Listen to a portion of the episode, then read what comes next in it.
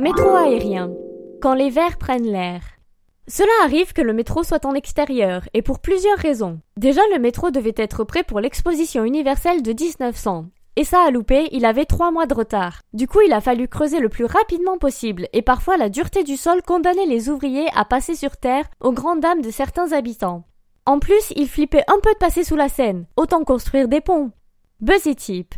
Seulement 27 stations de métro aérienne Ouais, je garde le bus pour visiter Paris en se déplaçant.